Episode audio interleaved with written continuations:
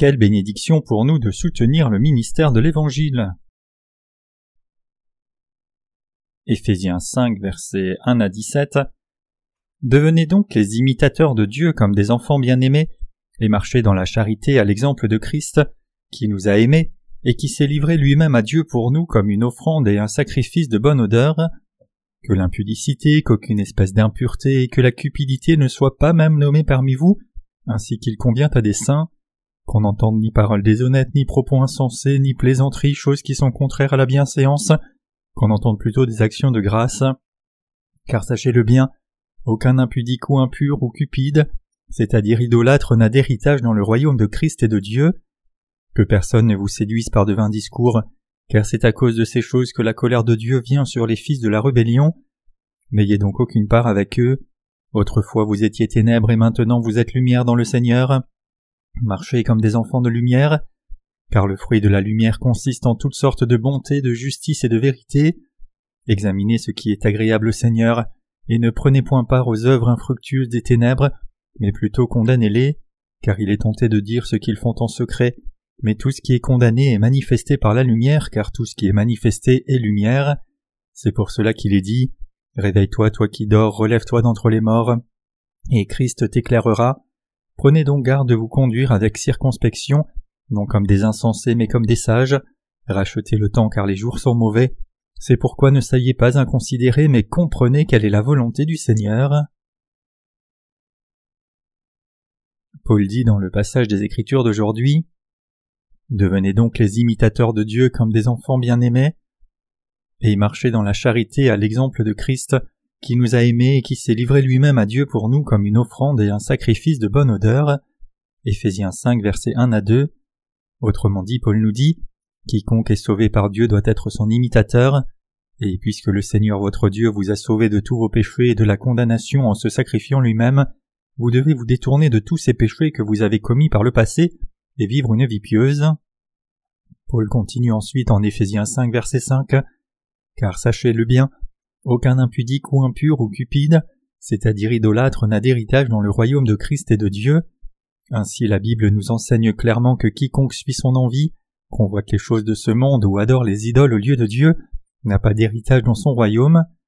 Bien que nous les justes hériterons du royaume de Dieu, aucun pécheur n'aura rien à voir avec ce royaume, Effectivement, nous tous qui avons reçu la rémission des péchés en croyant dans l'évangile de l'eau et de l'esprit, vivons dans l'Église de Dieu pour servir cet évangile. Nous devons tous réaliser et croire que Jésus-Christ a sacrifié son propre corps comme propitiation à Dieu le Père, comme un parfum de bonne odeur. Nous devons aussi rejeter nos envies passées, l'immoralité sexuelle, la convoitise et l'idolâtrie, et maintenant que nous sommes devenus enfants de lumière, nous devons d'autant plus nous confier dans l'évangile de l'eau et de l'esprit et le servir dans nos vies de manière digne de notre salut. Le passage des Écritures d'aujourd'hui nous exhorte donc, nous les justes, à trouver quelle est la volonté du Seigneur et à exposer les œuvres infructueuses des ténèbres au lieu d'y participer, car il est honteux de parler des choses qui sont faites dans le secret par les pécheurs. Dieu nous dit de ne pas avoir de communion avec les œuvres infructueuses des ténèbres. Il n'y a rien que des choses périssables que les justes puissent garder en pratiquant les œuvres de la chair. En d'autres termes, quelqu'un qui croit dans l'évangile de l'eau et de l'esprit ne devrait pas revenir à sa vie passée car c'est non seulement honteux mais aussi infructueux.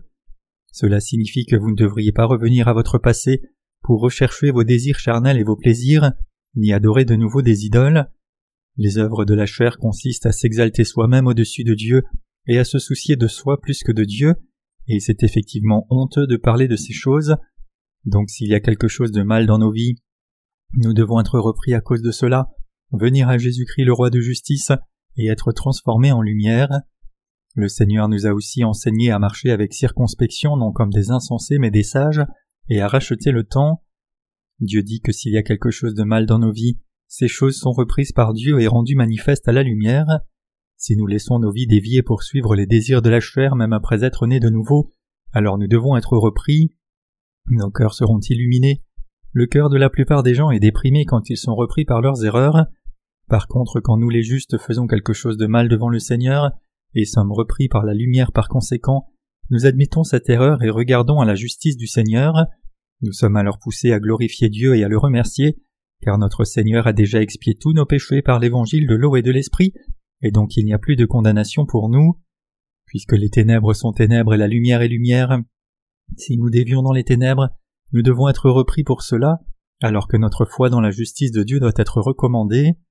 Même si nous croyons dans l'évangile de l'eau et de l'esprit et demeurons dans la justice de Jésus-Christ, il nous est encore possible de succomber à une vie charnelle plus souvent que nous le réalisons. C'est dans ces moments-là que les ténèbres viennent sur nous. Cependant, quelqu'un qui demeure dans le Seigneur ne devrait pas rester dans les ténèbres trop longtemps, donc il est absolument indispensable que les saints de Dieu et ses serviteurs admettent leurs erreurs et reviennent à la justice du Seigneur aussi vite que possible. Au lieu d'essayer d'excuser nos erreurs, nous devons les admettre devant Dieu et vivre en nous confiant dans sa justice.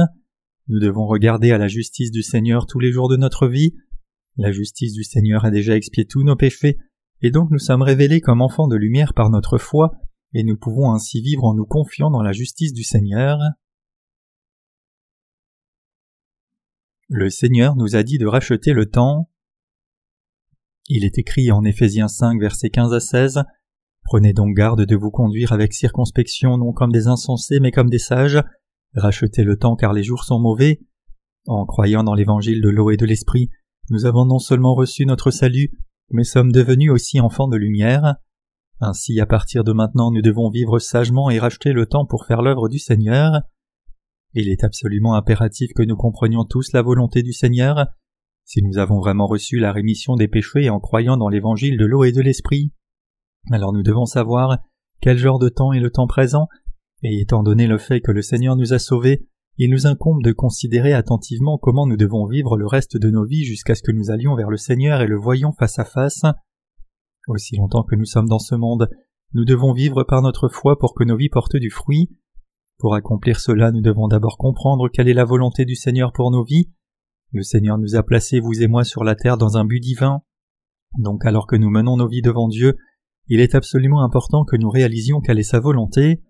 Autrement dit, si nous vivons sans même comprendre la volonté du Seigneur, alors cela signifie que nous ne menons pas une vie chrétienne correcte. Quel genre de vie menons-nous quand nous réalisons la volonté du Seigneur dans nos vies? Si nous avons effectivement reçu la rémission des péchés sur cette terre en croyant dans l'évangile de l'eau et de l'esprit, alors nous devons vivre pour le royaume de Dieu. Cela soutiendra notre foi et nous fera aussi prospérer corps et âme.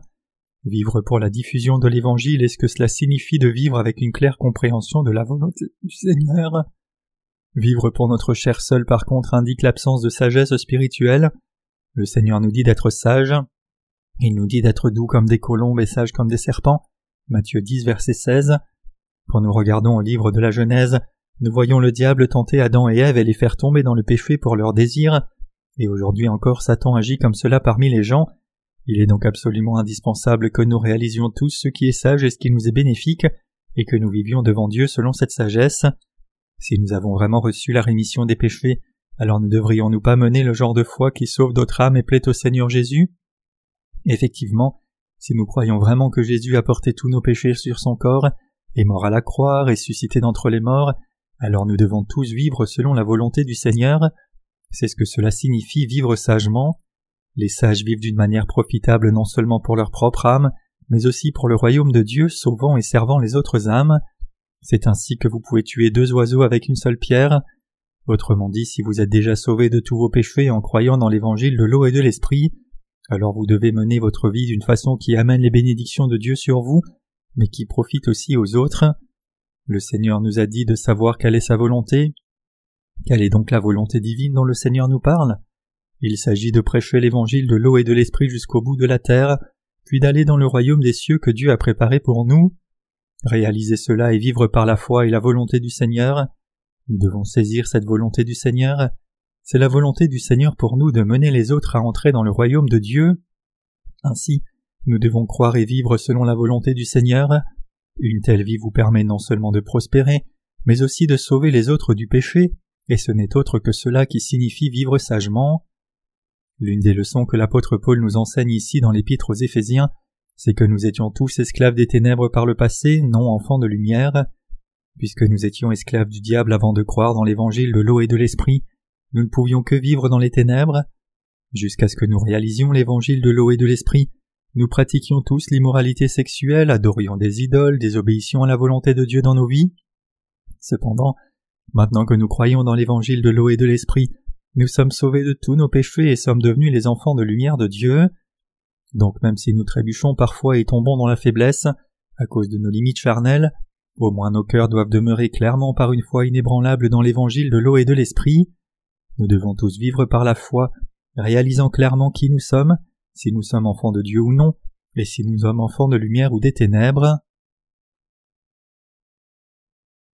Votre rôle de soutien est absolument indispensable pour que l'Évangile soit prêché dans le monde entier.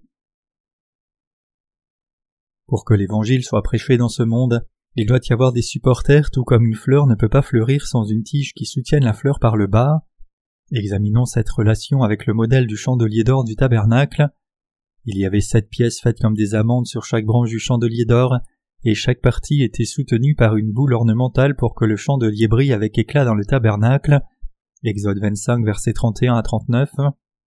Dans cette révélation, Jésus est la lumière, la fleur est l'évangile de l'eau et de l'esprit, et nous sommes ces boules ornementales dont le rôle est de supporter le ministère de l'évangile pour prêcher la justice de Dieu. C'est Jésus-Christ qui nous a sauvés de tous nos péchés. Quel est notre rôle alors? Nous avons un rôle de soutien mettant la base pour que l'évangile soit prêché. Nous sommes les boules ornementales qui soutiennent l'évangile. C'est seulement quand nous remplissons notre rôle de support correctement que l'Évangile peut fleurir dans toute sa gloire pour que tout le monde le voie. Notre rôle dans l'évangélisation du monde est de supporter le ministère de l'Évangile par l'arrière au lieu de chercher à être le centre de l'attention. Il est absolument important pour nous de soutenir le ministère de l'Évangile, donc vous et moi devrions penser à la façon dont nous pouvons soutenir le ministère de l'Évangile et le servir mieux jour et nuit. Comme supporter du ministère de l'Évangile, vous ne devriez jamais être désespéré parce que la volonté de Dieu n'est pas accomplie si facilement. C'est parce que vous faites maintenant ce qui est important. Quand il s'agit de répandre l'évangile de l'eau et de l'esprit, votre rôle de support est absolument crucial et indispensable. En effet, nous soutenons tous le ministère de l'évangile d'une façon ou d'une autre. La seule chose qui est différente, c'est la position à laquelle nous servons chacun l'évangile. Le Seigneur nous a dit de marcher avec circonspection, et nous devons réaliser que notre appel est de soutenir le ministère de l'évangile. Aucune des choses que nous faisons pour soutenir l'Évangile n'est la fleur elle-même. Ces choses ne sont pas faites pour accomplir nos propres buts, mais pour soutenir le ministère de l'Évangile. Donc nous devons tous réaliser que c'est par la foi que nous devons tous travailler au soutien du ministère de l'Évangile, et nous devons aussi saisir que s'il y a plus de boules ornementales, la fleur de l'Évangile fleurira davantage. C'est quand nous remplissons notre rôle de soutien correctement que l'Évangile de vérité est prêché pour atteindre toute personne dans ce monde. Nous avons travaillé dur pour promouvoir nos livres sur l'Évangile sur Internet pour que plus de personnes aient l'occasion de naître de nouveau. Servir le Seigneur comme cela est ce que cela signifie de soutenir l'Évangile de l'eau et de l'Esprit? Beaucoup de gens ont déjà reçu la rémission des péchés en lisant nos livres qui contiennent l'Évangile de l'eau et de l'Esprit, mais nous continuerons à donner cette occasion pour que plus de personnes encore reçoivent la rémission des péchés, afin qu'il ne manque rien pour recevoir le Seigneur quand il reviendra au dernier jour. Nous soutenons le ministère de l'Évangile aussi dans l'espérance et la foi, parce que nous savons que notre Seigneur donnera de la compréhension à toutes ces âmes perdues. Maintenant même, la plupart des membres de notre équipe travaillent dans une chaleur extrême, avec des températures dépassant les 36 degrés Celsius pour l'œuvre de Dieu. Ils ont travaillé si dur que leurs corps sont couverts de poussière. La parole de Dieu nous exhorte à marcher avec circonspection, et ce que nous faisons maintenant c'est être conscients de la volonté du Seigneur et soutenir le ministère de l'Évangile dans l'obéissance. C'est pour cela que nous avons tracé un plan concret sur la façon dont nous allons soutenir le ministère de l'Évangile au fil de l'année, pour que nous puissions diffuser encore plus l'Évangile. Ayant considéré attentivement comment nous pourrions mieux prêcher l'Évangile, nous prions et relevons le défi par la foi. C'est ce que l'apôtre Paul nous enseigne ici. L'apôtre Paul a rempli fidèlement son rôle de support pendant l'Église primitive. Comme nous, Paul s'est engagé dans l'œuvre de la littérature pendant les jours de l'Église primitive, et c'est pour cela que la parole de Dieu a été transmise tout au long du temps jusqu'à ce jour. Nous avons les épîtres pauliniennes en main précisément parce que l'apôtre Paul les a écrites au sein de son temps. Cependant l'évangile de l'eau et de l'esprit a été prêché pendant seulement trois cents ans depuis la fondation de l'Église primitive. Bien que les saints du temps de l'Église primitive aient cru dans l'évangile de l'eau et de l'esprit et défendu leur foi dans ce vrai évangile, avec le temps, quand les chrétiens n'étaient plus persécutés, ils ont cessé de prêcher l'Évangile. Une fois que le christianisme a été adopté comme religion d'État de l'Empire romain, beaucoup de chrétiens ont tout oublié au sujet de la volonté du Seigneur, et ont cherché la célébrité et la puissance du monde. Par conséquent, ce monde est entré dans les périodes noires jusqu'à la fin du Moyen Âge. Le Moyen Âge n'est pas les seules années noires, mais toutes les années et siècles pendant lesquels l'évangile de l'eau et de l'esprit n'a pas été prêché sont des années noires dans l'histoire humaine. Cependant, Dieu nous a donné l'évangile de l'eau et de l'esprit en ce temps présent, et il nous a fait diffuser cet évangile dans le monde entier. Quand nous pensons à cette merveilleuse œuvre de Dieu, nous réalisons clairement combien nous avons été bénis. Nous sommes utilisés comme instruments de Dieu pour son œuvre précieuse, et nous sommes heureux pour cela, mais nous devons reconnaître que c'est maintenant la seule occasion que nous avons de prêcher l'évangile de l'eau et de l'esprit au monde entier. L'apôtre Paul nous a exhortés à comprendre la volonté du Seigneur et à racheter le temps, car les jours sont mauvais. Donc à moins que nous ne prêchions l'évangile de l'eau et de l'esprit en ce temps présent, nous n'aurons pas d'autre occasion. Comme je l'ai dit souvent, le temps présent passe par d'énormes changements, les temps changent si rapidement de nos jours qu'une seule année fait une grande différence. Avec le réchauffement global, les températures de l'été prochain en Corée pourraient atteindre les 40 degrés Celsius ou 104 Fahrenheit. Si le temps devient trop froid ou trop chaud à cause du changement climatique global, cela sera difficile de diffuser l'évangile de l'eau et de l'esprit. Quand il fait trop chaud, il m'est difficile de me concentrer sur mon travail, mais hier soir quand je suis allé au lit, j'ai senti que le temps se rafraîchissait un peu. Tôt le matin, il fait effectivement un peu froid. C'était si rafraîchissant de me réveiller ce matin avec un air frais et doux. Avec le temps qui se refroidit, je renouvelle ma résolution de faire l'œuvre de Dieu encore plus diligemment. Quand il fait chaud, tout ce que je peux penser, c'est combien il est dur de supporter ces températures. Mais maintenant que le temps s'est rafraîchi, je peux mieux me concentrer sur la tâche qui est devant moi, tout en remerciant Dieu de m'avoir donné une saison si idéale pour travailler. Comme supporters du ministère de l'Évangile, vous et moi faisons un travail extrêmement important. Nous menons nos vies de foi avec une claire compréhension de la volonté du Seigneur, comme il nous a dit de comprendre quelle est sa volonté. Nous soutenons le ministère de l'Évangile maintenant, mais nous devons nous évertuer encore plus. Il est absolument important pour vous et moi de remplir diligemment notre rôle de soutien de la prédication de l'Évangile. Ce n'est pas seulement ceux qui prêchent la parole de Dieu sur le front qui font des œuvres importantes. D'une certaine façon, prêcher la parole peut être facile. Donc si les serviteurs de Dieu ne font rien que prêcher sa parole et refusent de le servir d'une autre façon, ils ne sont que des tricheurs. Les pasteurs d'aujourd'hui qui ne connaissent pas l'évangile de l'eau et de l'esprit passent toute leur semaine à se préparer et à réviser leurs sermons, travaillant sur toutes sortes de livres pour les écrire, le tout au nom de la prédication de la parole de Dieu. Par contre, ceux qui prêchent la parole de Dieu en se confiant dans l'évangile de l'eau et de l'esprit ne font pas cela. Dieu leur parle alors qu'ils servent le Seigneur dans plusieurs terrains, et quand ses serviteurs lisent la Bible, Dieu leur donne la parole à prêcher au bon moment. Dieu donne toute parole nécessaire à l'Église de Dieu, aucun pasteur ne sert par lui-même, mais c'est le Seigneur qui sert son Église. Donc ce serait une grande erreur si un pasteur pensait que tout conviendrait si seulement il prêchait la parole. Nous devons tous soutenir le ministère de l'Évangile fidèlement. Prêcher la parole de Dieu, c'est soutenir le ministère de l'Évangile, tout comme relire un manuscrit, c'est soutenir le ministère de l'Évangile. Il n'est pas bon pour vous d'être à court d'idées pour faire l'œuvre de Dieu. Et c'est pour cela que je présente délibérément différentes tâches et les assigne pour que personne ne soit débordé de travail en servant le Seigneur. C'est ma responsabilité de vous faire tous continuer l'œuvre de Dieu. C'est aussi de m'assurer que vous n'êtes pas désespérés que je vous donne parfois des tâches et que je vous soutiens tout le temps. En bref, vous et moi travaillons ensemble pour soutenir le ministère de l'Évangile, pour que le vrai Évangile fleurisse dans toute sa gloire. Combien de temps devons-nous travailler? Nous devons le faire jusqu'au retour du Seigneur. Nous devons le faire jusqu'à ce que nous allions au Seigneur et le voyions face à face. Certains peuvent se sentir lourds de ce travail précieux mais qui sollicite. Cependant, il n'y a pas de raison pour que quelqu'un soit fatigué de servir l'Évangile. En effet, il n'y a rien de plus idéal pour servir le Seigneur. Y a-t-il quelque chose de meilleur à faire dans ce monde que travailler pour la diffusion de l'Évangile de Dieu? Parlez si vous pensez à quelque chose qui soit meilleur que soutenir le ministère de l'Évangile. Est-ce mieux d'aller au bowling que de servir l'Évangile? Est-ce mieux de danser, d'aller à la piscine, de jouer au foot, ou de faire l'un des myriades de passe-temps qui sont disponibles? Non, il n'y a rien qui soit meilleur que l'œuvre de l'Évangile que nous faisons pour mener tout le monde à recevoir aussi le salut.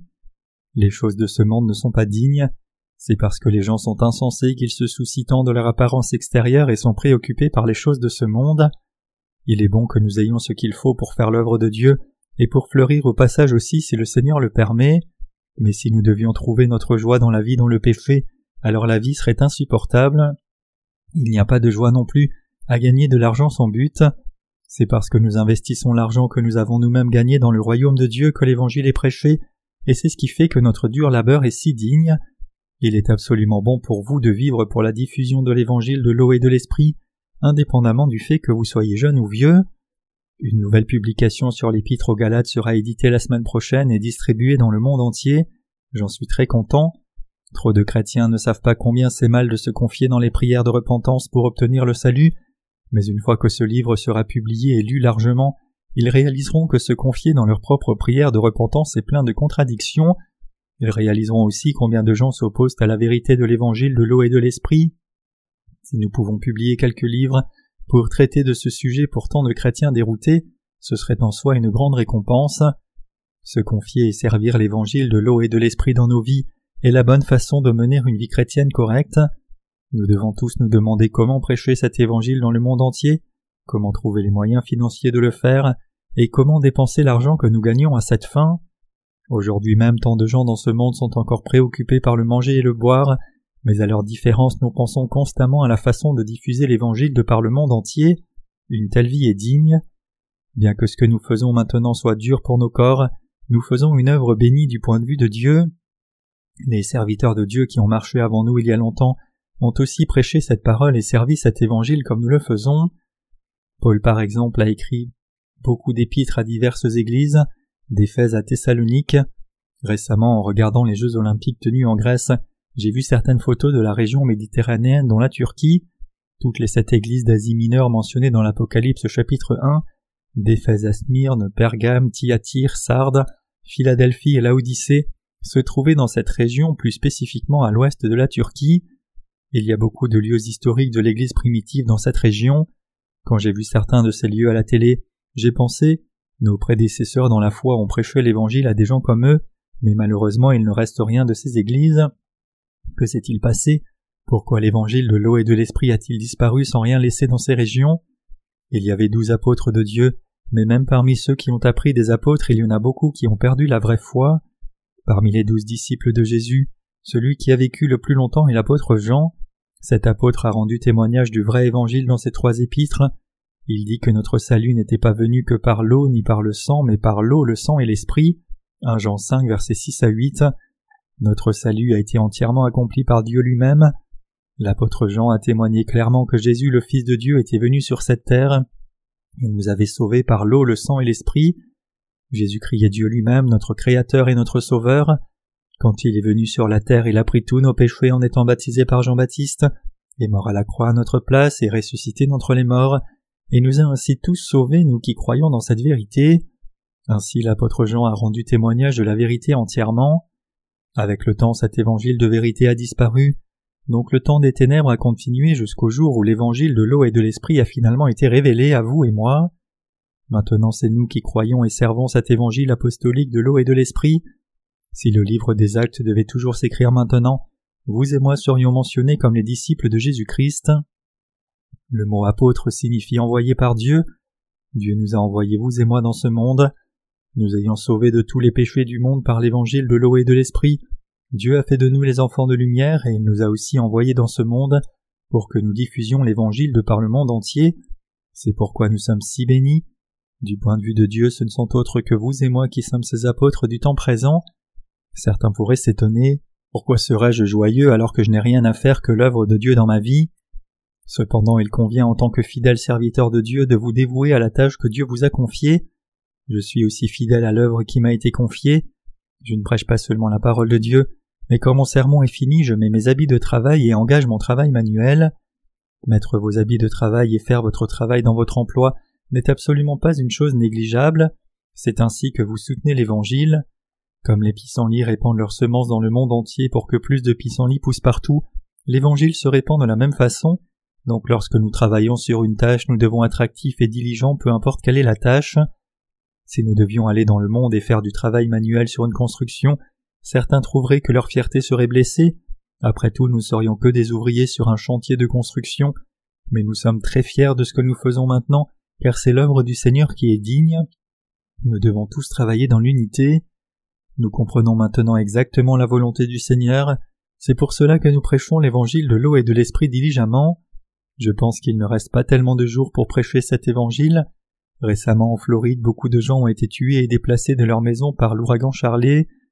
Ailleurs en France, une vague de chaleur a ravagé le pays avec des températures de plus de 35 degrés Celsius, alors que la normale pour cette période de l'année est de 25-26 degrés.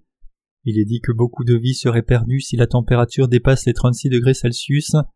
Même en Corée, j'ai entendu qu'il ne serait plus si anormal de voir des seigneurs fragiles mourir de ces vagues de chaleur. Hier, un tremblement de terre a frappé Incheon, l'une des plus grandes cités portuaires situées à 40 km à l'ouest de Séoul. Ce n'était pas un petit incident, car le tremblement de terre était assez fort pour que les gens ressentent les trémous. Bien que les tremblements de terre soient rares en Corée, ils ne sont pas absents. Imaginez ce qui se passerait si tout le pays était ruiné par un tremblement de terre massif. Pourrions-nous prêcher l'Évangile? Non, ce serait impossible. C'est pour cela que nous devons prêcher l'Évangile diligemment en ce moment, car c'est maintenant le temps idéal, c'est maintenant que nous devons tous travailler diligemment indépendamment de ce qui est devant nous. Nous devons prêcher l'Évangile diligemment de par le monde maintenant. Si quelque chose arrive dans ce monde d'ici quelques années, nous ne pourrons plus prêcher l'Évangile. Quand les désastres frapperont, les guerres éclateront, le monde sera pris par les crises politiques et l'économie globale s'écroulera. Nous ne pourrons plus prêcher l'Évangile même si nous le voulions. Avant que ces choses n'arrivent, nous devons finir de prêcher l'Évangile dans le monde entier par notre ministère de la littérature, puis les livres que nous envoyons maintenant commenceront à travailler dans la vie de beaucoup de gens. Quand les gens réaliseront que la grande tribulation est proche comme prophétisé dans la Bible, et que le retour du Seigneur sera imminent, ils se rappelleront de ce qu'ils auront lu dans nos livres, ils s'examineront alors eux-mêmes pour voir s'ils sont sauvés ou non, et quand ils se souviendront de nos livres sur l'Évangile et de la façon dont le Seigneur les a sauvés, ils croiront et se tiendront sur l'Évangile de l'eau et de l'Esprit. Beaucoup seront sauvés à ce moment-là. Ceux qui sortent dans les larmes pour semer la semence moissonneront alors avec joie ce jour-là. Ceux qui sont trop paresseux pour travailler maintenant par contre resteront au dernier jour. Quiconque sème maintenant dans les larmes en dépit des difficultés sourira ce jour-là.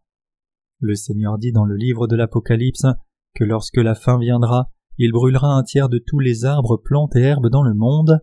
Vous pouvez vous demander comment cela peut se passer, mais cet été j'ai vu certains arbres sécher à tel point que ce qui était des feuilles vertes magnifiques avait fané.